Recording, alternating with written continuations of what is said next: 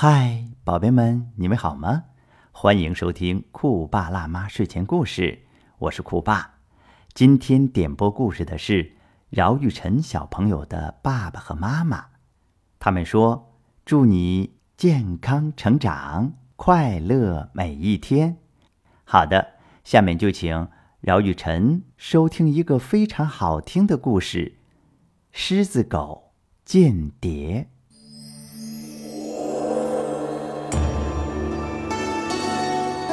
大勇是犬国的大将军，他作战非常勇敢，军纪严明。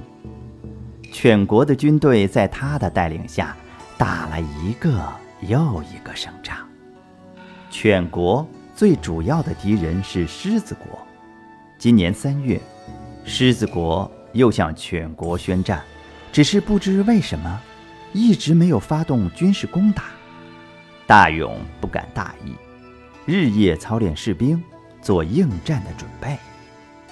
一天，大勇正在操练军队，侍卫报告说，外面有一只狮子狗求见。大勇的部下斑点狗说：“大将军，我们就要与狮子国开战了，狮子狗会不会是狮子国派来的间谍呢？”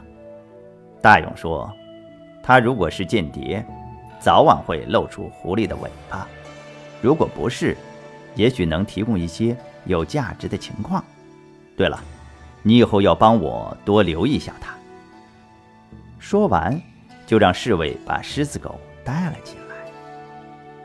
狮子狗装出一副诚恳的样子说：“早就听说过您的大名了，犬国和狮子国就要开战了，我了解一些狮子国的情况。”特来投奔，请大将军不要因为我的名字中有“狮子”两个字就怀疑我的诚意哦。大勇听了说：“放心吧，我对你没有偏见，只要你好好干，我还会重用你。”狮子狗就这样顺利地留在了军中。狮子狗总是在颂扬大勇的战绩，说大勇最爱听的话。渐渐的，大勇丧失了对狮子狗的警惕性，还升了狮子狗的职位。狮子狗却利用职务之便，暗中搜集了许多军事机密。他的间谍行动被一直暗中监视他的斑点狗发现了。斑点狗把自己的发现报告给了大将军。大勇听了非常生气，他皱着眉头说。如果这是真的，我会有办法对付他的。大勇暗中调查，证实了狮子狗的间谍身份。他让斑点狗故意透露出假情报给狮子狗。狮子狗带着假情报溜出了军营，回到了狮子国。狮子国王表彰了狮子狗，然后利用狮子狗带回的假情报。指挥军队作战，结果惨败。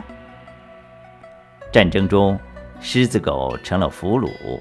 大勇命令侍卫把他送往军事法庭，接受军事法庭的审判。宝贝们，幸亏斑点狗一直对狮子狗保持着警惕，才没有让狮子狗得逞。你说对不对？所以啊，我们对不熟悉的人。和事物也要保持警惕哟。好的，宝贝们，今天酷爸就把故事讲到这里了。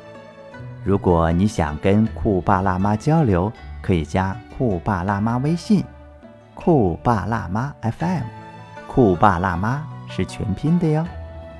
同时，也可以加酷爸辣妈的微信公众号“酷爸辣妈讲故事”，那里面。有很多精彩的故事等着你哦，宝贝们，再见。